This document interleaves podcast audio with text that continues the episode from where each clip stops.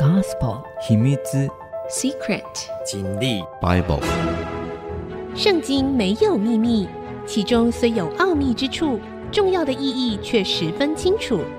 请听曾阳晴为你解密。这里是 IC 之音主客广播 FM 九七点五，您所收听的节目是《圣经没有秘密》，我是主持人。曾阳晴哈，这个节目呢，同步在 Spotify、Apple 的 Podcast、Google 的 Podcast 上架。如果您在 Podcast 收听，欢迎按一下订阅，就会每一集收到我们的节目，收听方便。喜欢我们的节目，也欢迎到 Apple 的 Podcast 评五颗星，并留下您的心得，给我们支持，给我们鼓励。上一集的节目呢，讲到了。北国的第一位君王啊，耶罗波安的儿子死了。他后来呃做王二十二年，他也死了哈。接着呢，我们就要来讲南国所罗门王的儿子罗波安呐、他接着做犹大王，他登基的时候呢，年四十一岁，在耶路撒冷，就是耶和华。从以色列众支派中所选择立他名的城，做王十七年。罗伯安的母亲名叫玛拿，是亚门人。在北国的每一个君王啊，可能会讲他是谁的儿子哈，但是呢，不会讲他的妈妈叫什么名字。可是南国的每一个君王都会讲他的母亲是谁。罗伯安的母亲名叫玛拿，是亚门人啊。只有犹大国南国的犹大国呢有这个记载啊，因为整个南部的犹大国呢，它全部从头到尾都是大卫的这一个系谱一脉相承。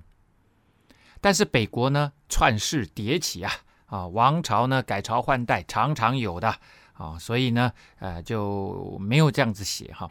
那这边特别讲哈，呃，这个所罗门王的儿子罗波安做犹大王，所以呢，本来大卫王、所罗门王他们呢都是以色列的君王，呃，就是北国南国合起来。那现在已经分裂了嘛，分裂呢，所以罗波安他就南国以后就称为犹大国，所以他作为犹大王啊。犹大人行耶和华眼中看为恶的事。犯罪触动他的愤恨，比他们列祖更甚。哦，这个愤恨呢，这个字啊，啊，当然我我我们听就知道了，他的意思并不困难哈。可是他原来的意思呢，叫嫉妒，就是这位上帝爱他的子民，好像是那个情人恋人一样，夫妻之间那个充满了爱情的那样子的一种爱，所以那那种爱是没没有办法被其他的东西取代的。在圣经里面有一次讲说啊，这个爱情比死更坚强啊，啊，比死在雅歌里面讲说这个爱比死更坚强，所以呢，上帝是会嫉妒的。你如果跑去跟别人要好了，他会嫉妒的，所以惹动上帝的嫉妒比他们的列祖更甚。这个列祖，这个罗伯安只有两个列祖哈，现在到目前为止啊啊，因为他是南国的第一任君王嘛，那是前面以色列。国的时候呢，呃，除了扫罗王，就是大卫王，就是所罗门王嘛。那他的祖先呢，就是大卫跟所罗门。那大卫就是一生跟随上帝啊。那这边讲的，呃，比他们列祖更甚。他们列祖如果离开上帝，只有所罗门王嘛。所罗门王，而且是在晚年的时候离开上帝。所以呢，这边大概指的就是所罗门王他的作为。呃，为什么呢？因为所罗门王呢，他是自己在。宫殿里面，在以这个耶路撒冷盖了其他的几个圣殿，自己在那边拜，跟他的那些老婆们啊，在那边拜。但是罗波安呢，却怎么样？却让这个犹大人啊，全国的人都一起离开上帝。所以他这边就讲说，比他的列祖，比所罗门王更甚呢、啊，因为他们在各高岗上、各青翠树下竹坛。立柱像和木偶啊啊，那这个高岗树下哈、就是以前迦南地，他们他们是泛神论的，泛灵论，就是到处拜的哈、那他们呢就会造很多的祭坛啊，他们叫丘坛呐啊，立柱像和木偶。迦南地的宗教习俗呢，就会呃立下这个代表神明的石柱，叫做柱像。有些时候他们会在上面雕刻神明的象征图案啊，当然他不会雕刻那个神明的样子出来，但是会雕刻它的象征图案，以及木偶。木偶原来的意思是树丛的意思哈，那其实它就是阿舍拉，就是亚瑟拉啊，亚瑟拉这个字的啊这个翻译啊，那亚瑟拉这个神呢，其实就是迦南地他们拜的这个最大的神巴力神的老婆啊，我们之前已经讲过好多次了哈，那她算是一个迦南女神哈，那是这个生产啊、富饶啊、哈财富啊、丰盛。啊，像这样子的一位啊女神呐，啊，好了，也就是呢，他们开始学习迦南地的这个宗教，带进以色列人中间啊，国中也有娈童，犹大人效法耶和华在以色列人面前所赶出的外邦人，行一切可憎恶之事，那这个外邦人当然指的就是迦南人啊，原住民呐、在这个地方的原住民。好了，娈童是什么呢？是 Kadesh。Kadesh 呢，这个字原来呢就是男祭，而且特别指神殿中的男祭啊，就是在宗教的这个神庙中间的男祭。那它有两个可能的意思，一个就是它当做女性崇拜者，就是这个呃来这边拜拜的，来这边崇拜的这些女性的崇拜者的对象啊。你说是什么对象？这些男祭啊。他在这些神庙里面，那他们呢认为啊、这个来拜巴利或者是来拜亚瑟拉，他们必须跟这个男祭之间有一些性关系，就是透过性交啊啊来完成他们的崇拜。为什么呢？因为巴利跟亚瑟拉是男神女神嘛，那他们要要生产要富饶啊，那就要通过哎这个性行为。另外呢。这个男妓还有另外一种可能的意思啊，它就是说 sodomite 啊，就是男与男交的男妓，就是他也提供给另外一些有这个同性恋需求的人的一些男的的的男妓的啊，像这样子的需求。好，所以呢，你会看到在当地，在迦南地或者在近东地区，他们的神庙里面常常有一种敬拜仪式，就是通过性交来对神明崇拜。或敬拜，啊，那这个是上帝非常非常厌恶的哦。当然不止这个了啊。等一下，我们之后我们还会看到其他的有一些奇特的仪式，而且甚至非常残忍的仪式。好了，罗波安王第五年，埃及王示撒上来攻取耶路撒冷。罗波安呢，他的执政啊，四十一岁的时候执政哈，那做王十七年，大概在 B.C. 九三零到九一三年之间啊。那就是在公元前的九百三十年，所以罗伯安第五年的话，大概就是 B.C. 九二五年啊，公元前九百二十五年。这时候呢，发生了一场战争。这场战争是敌人从南方上来，埃及王示撒上来攻击耶路撒冷。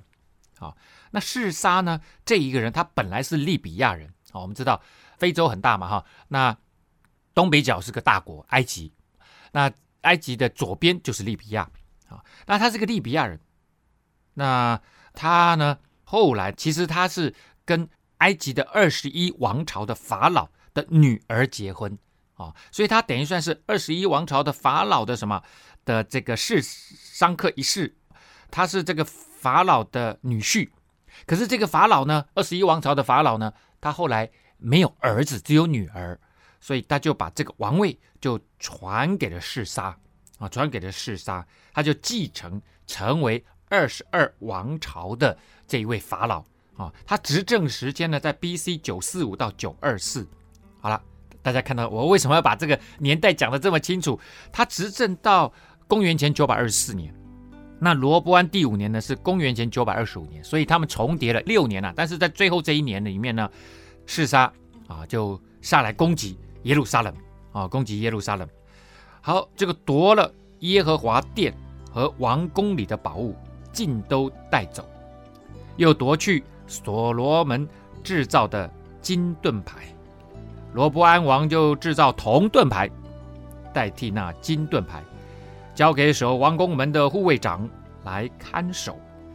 好，那这一段呢，其实并没有像圣经写的这么简单啊。其实嗜杀下来还做了很多事情。我们先休息一下，稍后回到节目的现场。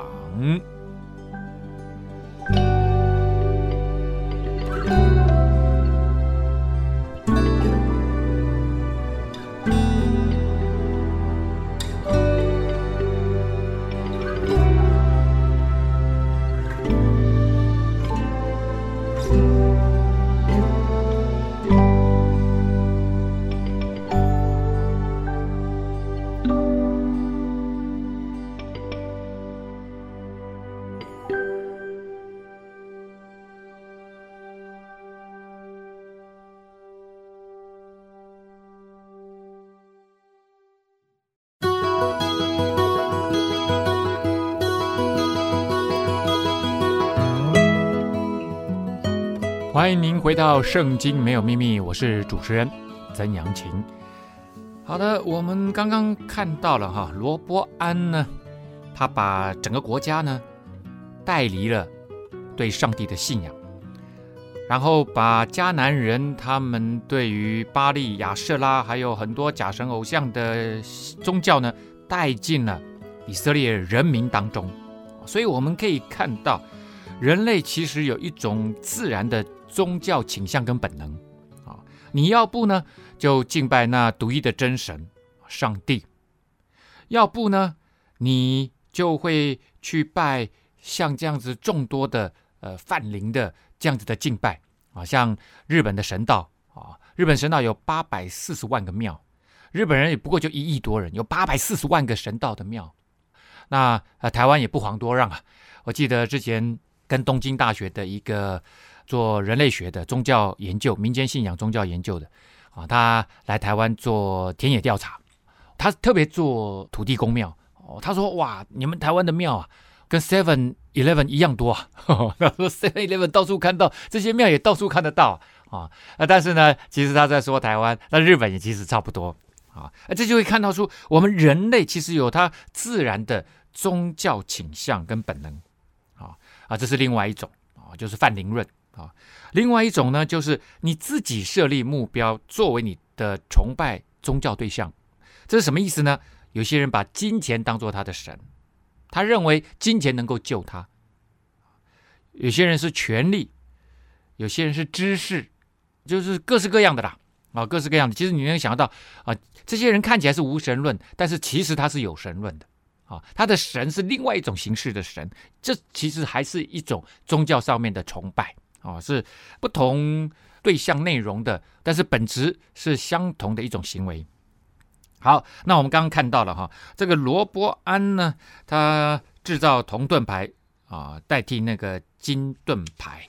那我说了，示撒他这一次攻上来啊，从埃及呢攻上来，他曾经收过收留过呃耶罗伯安，就是北国的耶罗伯安呢哈。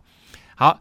那他大概在主前呢，九二六年率军攻打耶路撒冷啊，把整个迦南地呢都踏遍了啊，不只是来到耶路撒冷啊，他其实是把迦南地都踏遍了，也就是他也到了北国啊，到了他曾经收留的耶罗波安的北国去，摧毁了很多城邑啊，而且拆毁了非常多的防御工事。为什么呢？因为他其实不愿意看到离他这么近的一个国家强盛起来，他很希望以色列国是是他的附庸啊。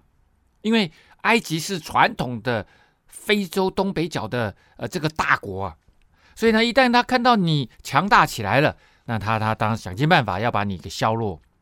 埃及尼罗河畔的古城底比斯的亚梦神庙啊，这个亚梦神庙的南壁上面呢，刻有他这一次征战的记述啊啊。这个你你跑到别的国家去征战，而且得胜，而且掳掠了很多东西回来，这对于任何一个国家来讲，对任何一个君王来讲，都是要大书特书的吧？啊，呃，说明他攻取了以色列地区的一百五十多个城邑啊，包括耶路撒冷城北边的基遍、雅雅伦和伯和伦，以及北方的米吉多。之前我们讲过了哈，所罗门特别经营米吉多。结果呢，还是被攻下来的。哦，考古学家呢，也在米吉多这个城呢，发现了法老王哈的记功石碑啊。啊，但是呢，他虽然攻取了呃耶路撒冷啊，攻取了这个南北国的很多的城市，但是呢，他并没有久留。但是他最重要，除了毁坏你的军事工事之外，防御工事之外呢，他其实最重要的是觊觎耶路撒冷的财富啊。因为所罗门王他的名声太大了嘛。之前我们看过示巴女王这么有钱的示巴女王来到这边都吓到了。哇，所罗门王实在是太丰富了。所以呢，当你一直夸耀你的财富，结局就是别人要来抢你的财富嘛。所以呢，他想要把所罗门王呢当时所夸耀的宝物啊啊，例如就是用那个金金制作的盾牌，其实不止啊，他一定是还拿了很多东西啊，洗劫一空。所以呢，罗伯安呢就只好用那个铜盾牌来代替。那你也可以想象哈，昔日的那种灿烂的啊神殿中间的那些光华已经黯淡无光了啊。那这个金盾牌呢被拿走了，只剩铜盾牌，那好像也代表罗伯安的这样子的一个执政啊的失败，带来外部势力的入侵呢、啊，让这个王权呢渐渐的衰败败落啊。其实呢这一次还好。示撒来攻击犹大国啊，他们只受了很大的财产的损失啊啊，但是呢还不到亡国的地步。虽然哈、几乎全国都被踏遍，你看看嘛，你如果要到要到北国去，要攻到米吉多，你一定要把整个南国踏遍了，才有办法攻到米吉多去嘛。所以呢，这一次其实我相信对罗波安来讲是一个非常大的震撼教育。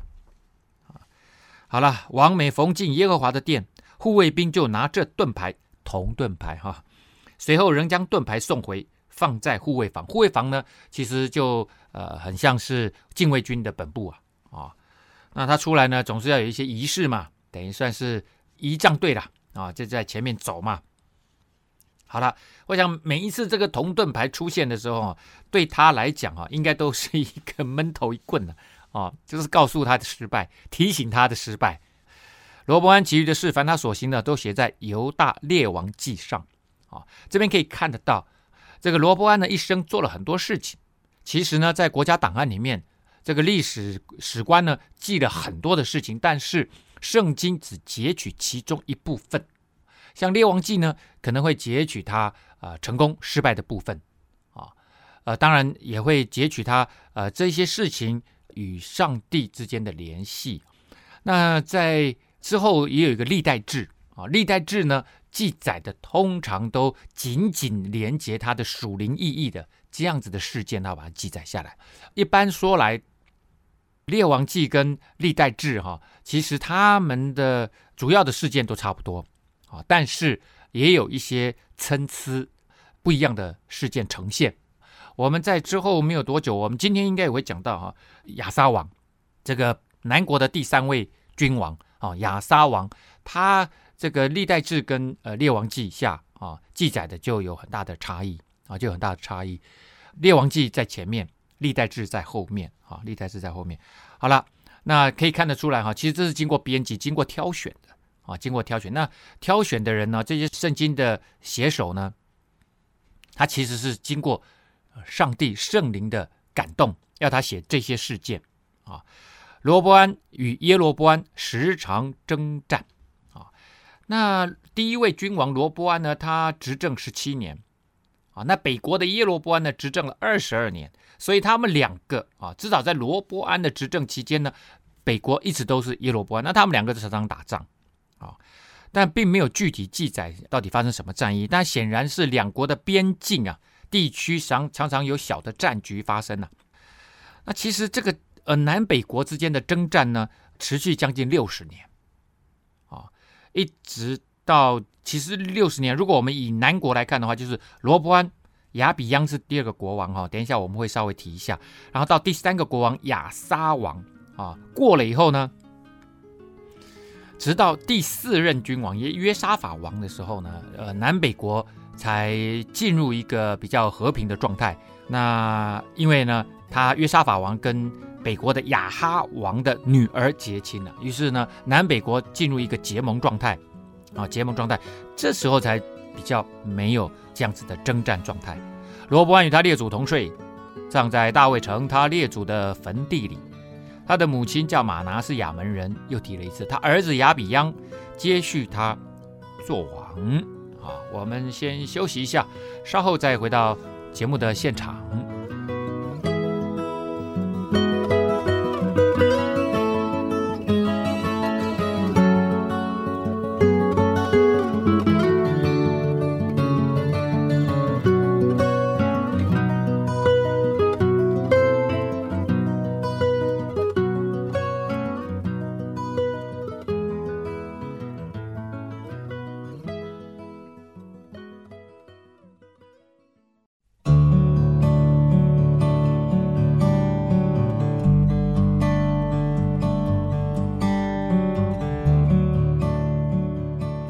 欢迎您回到《圣经没有秘密》，我是主持人曾阳晴。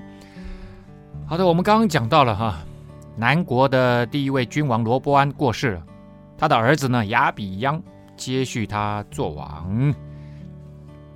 尼巴的儿子罗伯安王呃十八年，亚比央登基做犹大王啊啊，在耶路撒冷做王三年，大概在 B.C. 九一三到九一一年。他的母亲名叫玛加，是亚沙龙的女儿。亚比央行他父亲在他以前所行的一切恶，他的心不像他祖大卫的心呐、诚诚实实的顺服耶和华他的神。好，那基调已经出来了啊，他执政很短，时间只有三年啊，也也把他妈妈稍微介绍了一下，是亚沙龙的女儿。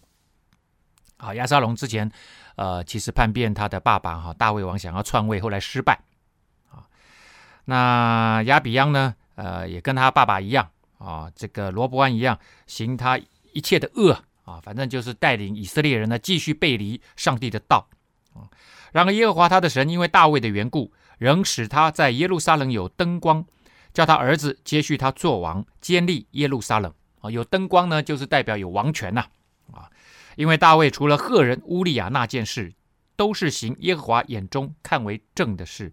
一生没有违背耶和华的一切所吩咐的。这里呢，当然讲到了说乌利亚那件事情哈。我们之前节目中间，大家可以回去听哈，大卫王的乌利亚的那个事件哈。他因为看上了乌利亚的老婆，跟他之间发生了奸情吧，啊，然后也怀孕了，所以呢就谋杀了乌利亚。这件事情，上帝非常非常不喜悦，带来整个大卫王的家族哈，特别是他的儿女之间呢，非常严重的后续的问题。当然，还有另外一件事情，就是大卫数点军队的事情。数点他们全国的人民的这件事情啊，其实也造成上帝非常大的生气。然而这件事情呢，不仅仅是大卫一个人的问题，其实是全国都陷入了一种骄傲的罪。因为那时其实是以色列国呢国势最强的时候，哈，国势最强的时候。那亚比央其余的事呢，凡他所行的，都写在犹大列王记上。亚比央常与耶罗波安征战啊。那我们刚刚知道这个耶罗波安呢，他执政二十二年，比罗伯安还多了五年。那亚比央呢，也不过就执政三年。所以亚比央他对口啊的那个耶罗伯安呢，其实都还活着啊，他们还是常常打仗啊，还是常常打仗。也就是这个边境啊不平静的。啊，这边可以看得到哈，这个王的重要性其实真的不高啊，所以呢，只给他一个非常总的评价而已哈。那也也不多谈他了啊。那我们就往下看。亚比央呢，与他列祖同睡，葬在大卫的城里。他的儿子亚撒接续他做王。好了，在这边就有一个问题，就是亚比央他执政只有其实还不到三年，就两年多而已哈。所以呢，亚撒接位的时候哈也非常年轻啊，非常非常年轻。以色列王呢，耶罗波安二十年，亚撒就登基做犹大王啊。那基本的年数呢，就是在。B.C. 九一零年到八六九年，他执政期间非常的长哈，将近四十一年哈，统治时间是第三长的啊。这个在南国呢是第三长的一位君王。他的母亲呢名叫玛迦，是亚沙龙的女儿。呃，女儿呢可以当做是孙女的意思。他应该这里应该是指亚沙龙的孙女了哈啊，不是亚沙龙的女儿。好，那儿子的话呢，呃，也有这个孙子的意思，后代的意思哈。好，亚撒就效法他祖大卫行耶和华眼中看为正的事。好，那这个我们可以看得出来哈，不管是列王记呢，或者是历代志，其实都会把这位君王他的行政以及他为人与上帝的关系做一个总的评价啊，先把它讲出来啊。那那在这个下面呢，整个都会基本上都围绕着这句话来发展。亚撒效法他祖大卫哦。所以呢，是走大卫的那条路，因为所罗门王您这条路很难讲，因为所罗门王呃前半段很好，后半段很糟啊，所以呢就就讲说大卫从国中呢除去了娈童啊，就是我们刚刚讲男妓啊，这个神庙里面的男妓啊，又除掉他列祖所造的一切偶像啊，这个包括巴力亚舍拉。好了，那在这一段呢，其实列王记上啊，就大概就是讲主要的内容。在讲到这里的时候呢，我们跳过来，在历代志下就发现了，在第十四章哈，他讲了另外一件事情，其实在列王记里面并没有讲啊，没关系，我们就一起，我把我会穿插的来说哈。亚撒王呢就吩咐犹大人寻求耶和华他们列祖的神，遵行他的律法诫命，又在犹大各城邑除掉丘坛和香坛，那时国享太平啊。啊，亚比央一直在打仗嘛，可是到了亚撒这个时候呢，哎，整个状况改变了。啊，亚撒呢，他的整个行政就以上帝为主啊，呃，效法他的祖先大卫王的整个状态啊，除掉偶像啊，然后呢，把那个在野外的这些祭坛啊，这些以前迦南地的人的啊这个祭坛，因为已经有神殿，你还有那些乱七八糟的祭坛干什么？你不可能在乱七八糟的祭坛里面来祭祀敬拜这位上帝，要祭祀敬拜上帝，除非来到圣殿。当然，北国因为也因为是这样，所以呢，他就在伯特利跟但另外做了两个神庙，用金牛犊代替上帝的座位，然后让人去那个地方敬拜耶和华神啊。当然，上帝也是不喜悦这样的事情，因为人很快的就会去敬拜牛犊嘛，就会去敬拜那个金牛像嘛。就像华尔街，华尔街口的那个金牛像嘛，那金牛像代表的钱嘛，对不对？牛市嘛。好，又在犹大建造了几座坚固城，国中太平数年，没有战争，因为耶和华赐他平安。所以这边点出了是上帝赐人平安，赐国家平安，也赐君王平安。平安重不重要？当然很重要啊！你拥有国家，你拥有万贯家产。然后呢，你没有平安，没有健康，请问你活着可以享受吗？没有办法，你每天惶惶不安，忧郁终日，焦虑，你每一天都过得都不好过啊。好了，所以平安真的非常重要。他呢，对犹大人说，他刚我们刚刚看到他做了几座坚固城嘛，哈，然后他对他们这个国民就说了，我们要建造这些城邑，四围筑墙，盖楼，安门。做栓，地还属我们，是因寻求耶和华我们的神啊。我们既寻求他，他就赐我们四境平安。于是建造诚意，诸事亨通。这个把上面的那一段史官的总结的描述呢，他用他的话，他对国民宣讲啊。那我们看到他他建造这些诚意，对不对啊？在诚意四围筑墙。然后盖那个望城楼啊，就是瞭望台盖楼，然后安门，把那个城门都安好，然后做门栓做的很坚固，让敌人不容易攻进来。啊，他说现在我们还拥有保有这些国土啊，地还属我们，就还保有国土嘛，是因为上帝保守我们啊，是我们的神赐我们平安呐。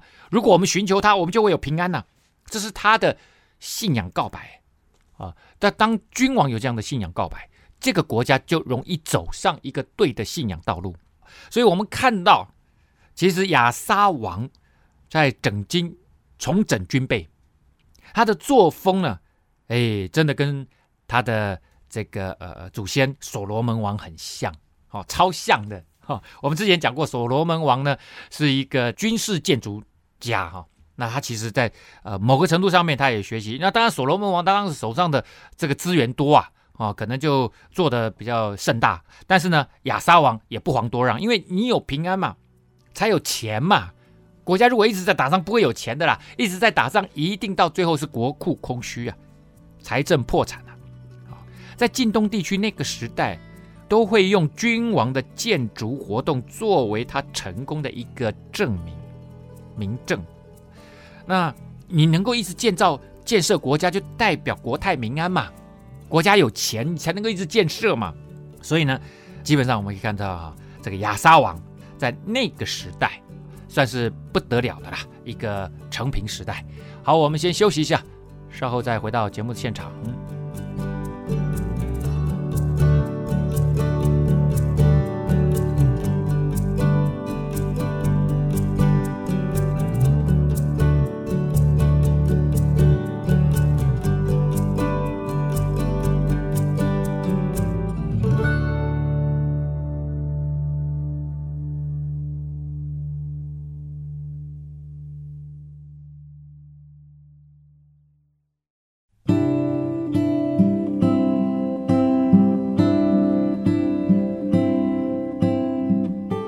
欢迎您回到《圣经没有秘密》，我是主持人曾阳晴。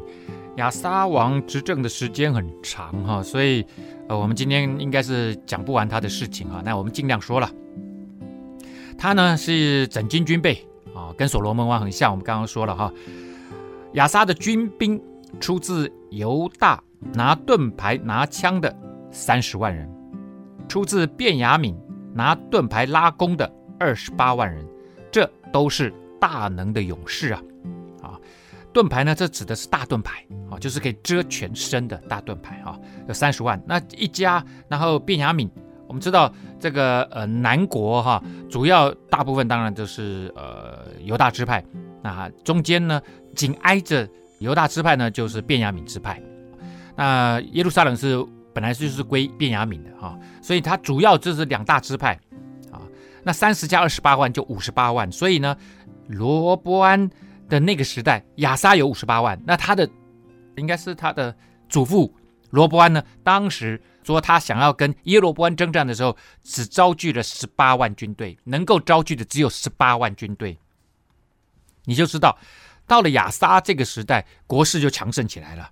啊，好了，结果发生一件事情啊，当你呃整军经备啊，当你。好好的建设国家的这个碉堡啊，哈，这个这个军事呃防御工事的时候，就会有人在旁边看不下去了啊。那我们知道之前有示撒来攻击啊这个南北国，现在呢又来了，有古时王谢拉率领军兵一百万，战车三百辆，出来攻击犹大人，到了玛丽沙啊。我们先我们先讲玛丽沙在哪里哈？玛丽沙呢，其实就在耶路撒冷的西南角。大概四十公里的地方，好，所以呢，大军一下子就上来了。在非洲的这个东北角，埃及呢，其实它过了这个西奈半岛，马上就进到以色列的国土里面来。好，那这个古时王哈，一般来说，哦，呃，如果我们就一般的理解呢，它是尼罗河上游第一。大瀑布跟第二大瀑布之间的努比亚人所掌控的那块土地啊，那块土地。那今天来看的话，就是苏丹啊，苏丹那块土地还不到伊索比亚，伊索比亚更南边了哈，苏丹而已。那这边讲到哈，这个率领军兵一百万，哇，那个这个这个数量实在是太庞大了哈，以至于让人不容易相信。那战车才三百辆啊，太太少了哈。那我想是。军力庞大是真的啦，哦，带领大军嘛，你你要来攻攻打人家，人家常备军都有五十八万了，你你一百万那夸大了啊，可能是号称了啊，可能是六七十万、五六十万是跑不掉了啊，跑不掉。到了玛丽莎哈，所以呢，这个古时王哈，如果他要越过埃及上来攻打。哦，这个以色列确实不是一件容易的事情啊！你你我怎么可能？我如果我是埃及王，我怎么可能让你的军队来这个借道而过啊？在中国春秋战国时代，秦朝呢，这个要借道啊，这个楚国啊，这就发生了一些很有趣的事情啊！现今天没没有办法讲。那这个退避三舍的故事就从那里来的嘛，哈。那这边呢，我们可以看到哈，所以呢，这个古时王哈，应该不是古时王。他是一个将军呐、啊，谢拉啊，这个应该还是埃及的军队啊，二十二王朝的示沙啊，我们之前讲的示沙法老不是上来攻攻打这个以色列吗？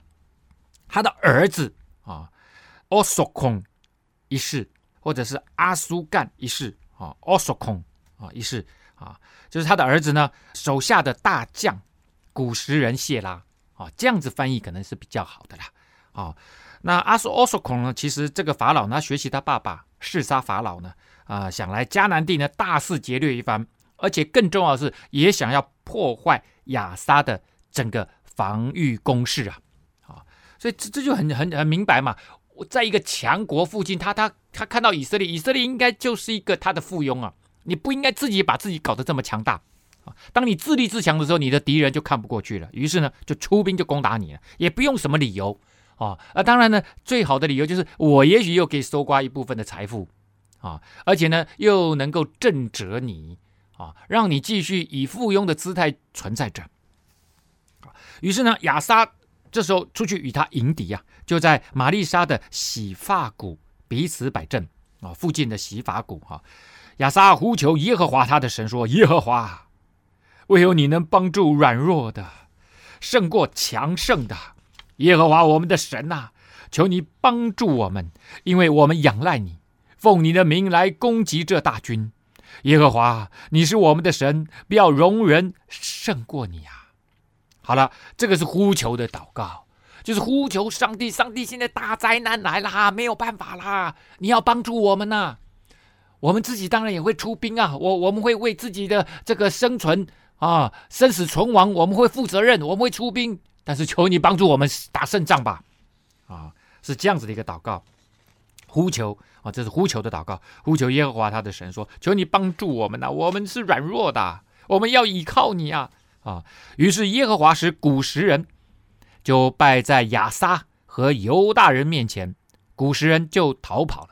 这边很清楚明白的记载，史官的记载是上帝耶和华上帝使古时人失败的。埃及王在那个时候军队的实力是不容小觑的，是实力极其坚强的。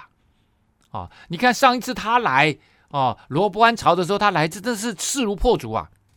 所以这次也可能会势如破竹，可是呢，上帝拦阻了古时人的攻势，让他失败。亚撒就和跟随他的军兵追赶他们，直到基拉尔啊。基拉尔的位置呢，又在啊这个我们刚刚讲的玛丽莎的西南边，又将近四十公里。所以从耶路撒冷西南四十公里是玛丽莎，在四十公里的就是基拉尔。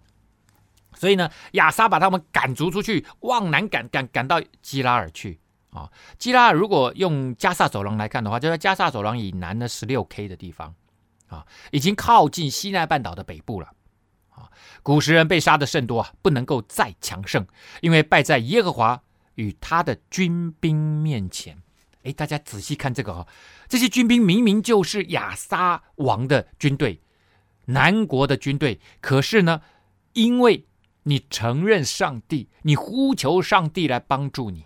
上帝在带领以色列人出埃及的时候，两百万的乌合之众，这些人都没有受过训练，只是编排了十二队，因为十二个支派嘛，一个支派一个支派走嘛，按着顺序嘛。上帝就自称他是万军之耶和华，他手底下一支军队都没有，然后他自称他是万军之耶和华。所以呢，其实你只要愿意跟随上帝一起征战，你就是上帝的军队。所以这边特别讲说，因为败在耶和华与他的军兵面前，他没有讲是与亚撒的军兵、与南国的军兵、与犹大的军兵面前，没有，他就讲说他是上帝耶和华上帝与他的军兵面前。这可以看出来，从以色列史观的角度，他所呈现出来的一个历史观，就是上帝掌权，上帝才是真的这个国家的君王，在。国家的君王亚撒上面还有一个君王，就是上帝本人。所以用到这个逻辑来看，上帝说万国未来都要来敬拜他，圣殿是万民祷告的殿，所以未来万国的每一个国家的领袖首领上面都有一个君王，那就是上帝自己。所以其实是上帝是全球所有万国的君王的君王，所以 King of Kings 是这样子来的。犹大人就夺了许多的财物啊，又打破基拉尔四围的城邑，耶和华使其中的人都甚为恐惧啊。犹大人就将所有的城掳掠一空，因为其中的财物甚多，又毁坏了群畜的圈，夺取许多的羊和骆驼，就回耶路撒冷去了。这个群畜啊，就是各样畜生的圈哈，这是这个指的，其实原本是牧人的帐篷。那牧人的帐篷附近呢，他他就会围一围嘛，就是把那些羊啊、牛啊、啊这这些马啊、啊这些用用圈把它圈养起来嘛。所以呢，毁坏了他们的这个圈，然后就是啊，就把这些东西，你把那个人家的这个羊栏啊，什么都都破坏了，当然就把这些呃羊、骆驼啊全部把它带回去了。啊，所以这边打破了基拉尔四围的诚意哈，我们可以看得出来，是耶和华使其中的人都甚恐惧。所以其中其实真正得胜的是耶和华上帝得胜，他让敌人心生恐惧，于是就没了力量，然后就大败，啊，就大败了。好，我们今天节目呢，到这个地方啊，要告一个段落。下个礼拜我们会继续来谈亚撒王，他跟先知之间的一个互动。先知在这个时候呢，跑来跟亚撒王讲了一段话，下个礼拜再跟你讲，好，卖个关子。好，今天节目呢，到这个地方要告一个段落啦。啊。那你可以在我们的 IC 之音的官网 AOD 随选即播，也可以同步在 Apple 的 Podcast、Google 的 Podcast 上面收听啊。